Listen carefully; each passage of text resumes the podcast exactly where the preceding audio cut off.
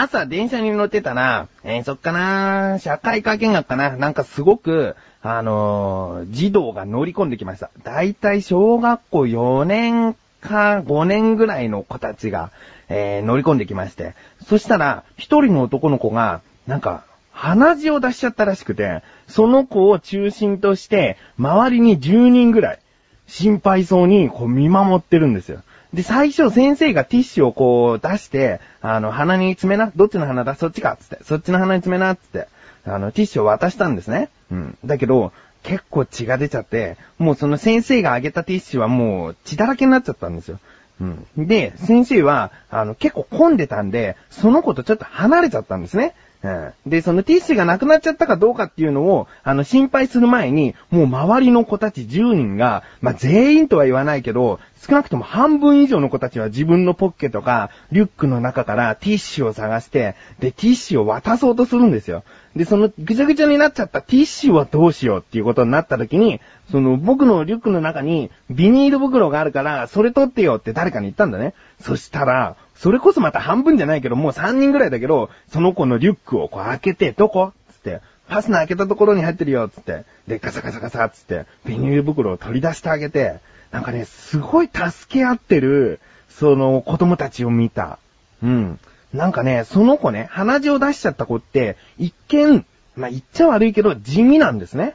ん、なんかスポーツ万能で頭が良くて、あのー、クラスの中心となってる人物ってことじゃなさそうだなっていうぐらい、ちょっと内気な気がするんですね。うん、だけどそんな子なんだけど、みんながこう、10人ぐらいがこう、取り囲って、大丈夫大丈夫つってティッシュ差し出したりとか、そのビニール袋探してあげたりとか、そういうことをしてるのを見るのは、なんかいいなと、うーん、思ったんですけども、もし、これがもし、小学校の裏サイト的なものの管理人の子だったら、そりゃみんな気使うだろうなとか思ったり、すごくクラスを牛耳ってるような子だったら、それはみんな気を使うよなと思って。そういう風な視線で見たら、またちょっと面白かったね。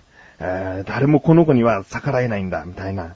えー、そんな、まあ、その子は悪い子じゃないよ。悪い子にしようとしちゃった自分がお送りします。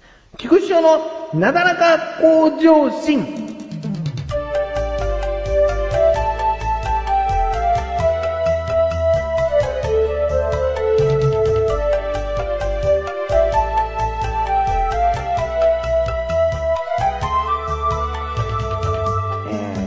りってあるでしょ。怒る。ね。人に対して怒る。うん。そういうことって、絶対にとは言わないけど、間違えちゃいけないよね。うん。例えば、感謝とか、そういったプラス的なものは、あの、間違えてもいいと思うんです。あのー、君と喋っていたら、心がスッキリしたよと。うん。だけど、それはその人と喋ってたからじゃなくて、その時に時間がある程度経ったっていう効果もあったし、とにかく誰かに喋ったらスッキリしたんだっていう効果もあったかもしれない。誰でもよかったのかもしれないけども、とにかく君と話せてよかったよっていう、その人に感謝をする。これはもしかしたら間違えてるのかもしれない。感謝する場所っていうのは間違えてるかもしれないけど、この勘違いはいいんです。うん、それをされて誰も嫌な思いをしない。うん、だからいいと思うんですね。だけど、怒りとか、まあ、そういった感情は間違えちゃうと、相手も嫌な気持ちになる。なんで怒られなきゃいけないの？それはだって、自分の気持ちがこうこうこういう状態にあって、ふとその人がこういったきっかけを与えたら爆発しちゃったってことでしょ？だからその人は悪くないでしょ？そこまでっていうことになったりするから、あの、怒りっていうのは慎重に怒んなきゃいけない。矛盾してるけども、爆発的に怒るっていうのは間違えてるかもしれないから。うん。で、自分はね、あの、最近爆発しそうになりかけた。爆発しそうにというか、どこに怒りをぶつけたらいいのかなと思ったことがあったんですね。えー、話は、えー、ベビーウォーカーというものを知ってますかね赤ちゃんが、その、そろそろ歩き出すかなという時から、まあ、歩き始めてる時もずっとしばらく使えるものがあるんですね。えー、歩行器って言えば分かりやすいかな。そういうものがありますね。ベビーウォーカー。それを買ったんだけど、自分はその買った場所にいなかったんですよ。自分の神さんと自分の母親が二人で、とあるそのベビー用品店に行って買ってきたものなんです。うん。それを巡って怒りをどこにぶつければいいの？というお話。えー、まず、その、イライラする、怒りになりそうな部分っていうのがいくつかあります。一つ、えー、色を間違えて買ってきたんです。えー、グリーン色とピンク色2種類しかない中で、なぜ確かめなかったと。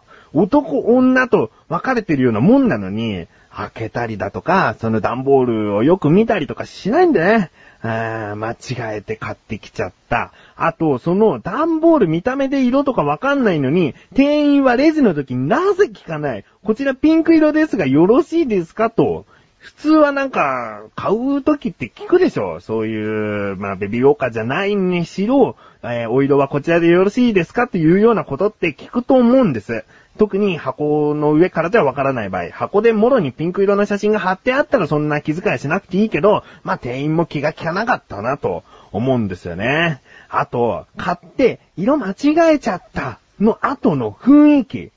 まあいいかの決断が早すぎる。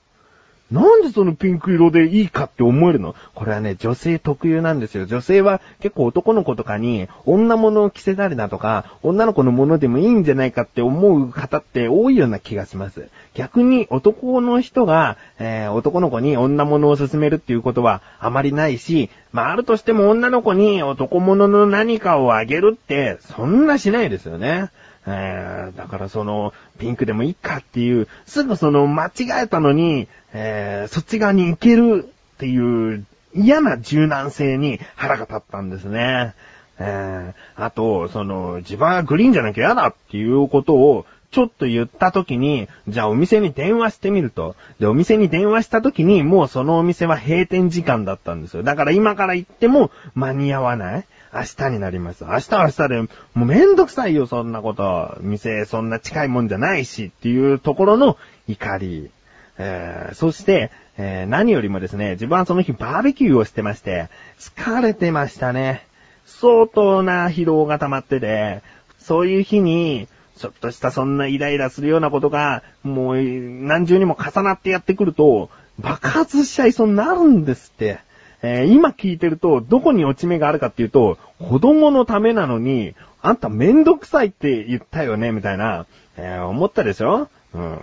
だけどね、その次の日、買いに行くめんどくささっていうのを飲みましょう。飲んだところで、結局、浮かない顔をするのはうちの神さんとうちの母親だと思うんです。なぜなら、えー子供のためにどうやって使うのかな？楽しんでくれるかな？と思って歩行器、ベビーオーカーを買いました。それを買った日に使えないというね。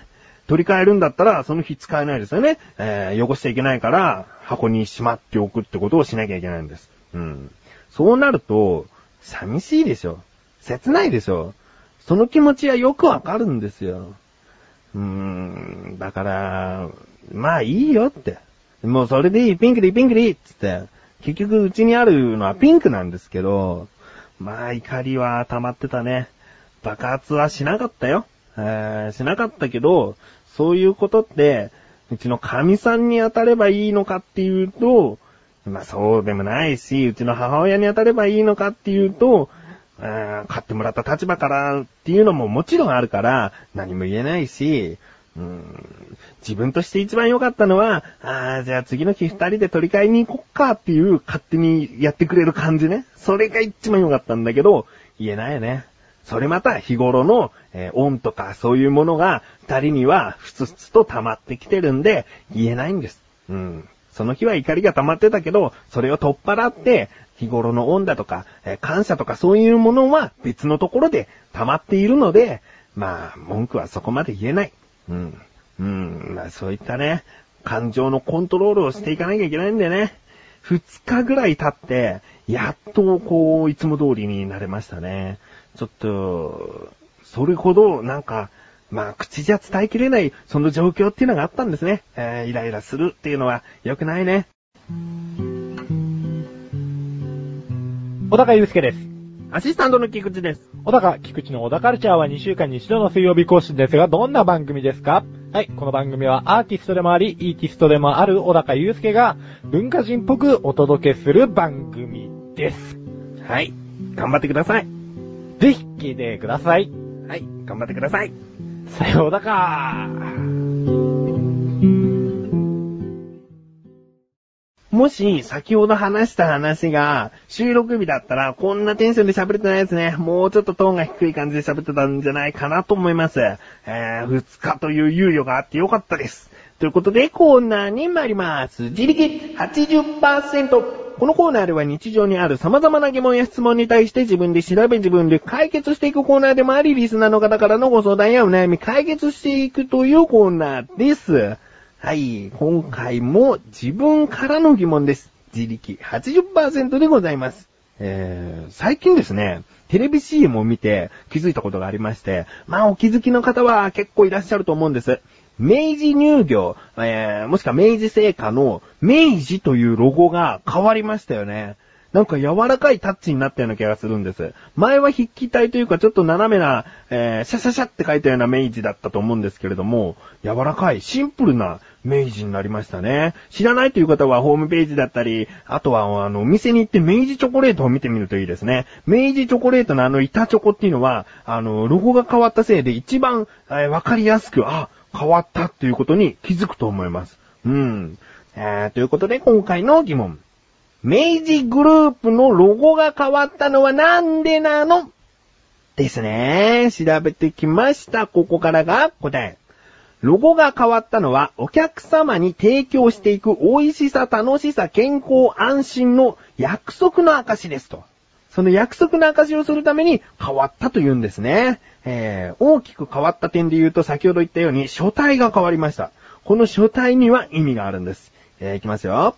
ふくよかで柔らかな書体。親しみのある小文字を使用することによって、食と健康の企業グループらしい明るさと、お客様一人一人との温かいつながりを表現しました。えー、ということですね。確かに、その前の書体よりも柔らかい感じ親しみのある感じ出てますよね。うん。そしてね、明治の IJI という終わりの3文字ありますよね。その文字の造形には意味があったんです。こちらは、あの、調べないとわからないことだと思うんですね。えっ、と、いきますよ。人々が寄り添い支え合う姿を託していますと。これをよーく見ると確かに、あの、I と J と I には頭に点がつきますよね、小文字だと。その点が頭と見立てて、えそして下に伸びる棒が体と見立てて、3人の人間が寄り添っているように見えますね。えそういった意味で付けられたということですね。うん。ということで、こういった感じで日常にある様々な疑問や質問の方をお待ちしております。投稿フォームよりなだらか向上心を選択して、どしどしとご投稿ください。最近メールがね、ちょっと少なくなってきたような気がしますが、自力80%なので、えーなければないなりに自分で疑問を絞り出して、えー解決していきたいなと思います。以上、自力80%でした。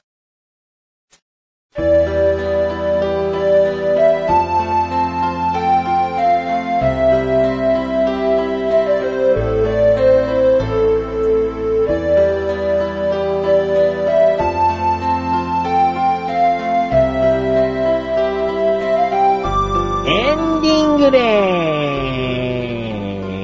ーす。そしてお知らせでーす。小高菊池の小高カルチャーという番組がこのなだらか向上心が配信されたと同時に更新されました。13回を迎えることができました。えー、聞いてみてください。今回はですね、小高祐介というのは、バンドもやっているんだと。そのバンド名がまたちょっとくだらなかったですね。くだらないと言ったら失礼なんだけども、まあそういうもんだよね、アーティスト名ってね。一見なんかおちゃらけた感じだけれども、あの、馴染んでくるともう当たり前のように、えーむしろかっこよく聞こえたりもするもんですね。なので、小高のバンドも、ちょっとした、こう、まあ、メジャーデビューなんていうのは夢のまた夢かもしれないけども、ちょっと音楽やってる小高かっていうのを後から知って、このなだらか向上心までたどり着いてくれた人がいたら嬉しいですね。えー、まあ気になる方は、小高、菊池の小高カルチャー、聞いてみてください。ということで、なだらか向上心は毎週水曜日更新です。それではまた次回、お相手は菊池翔でした。メガネたまーにでもあるよ。お疲れ様です。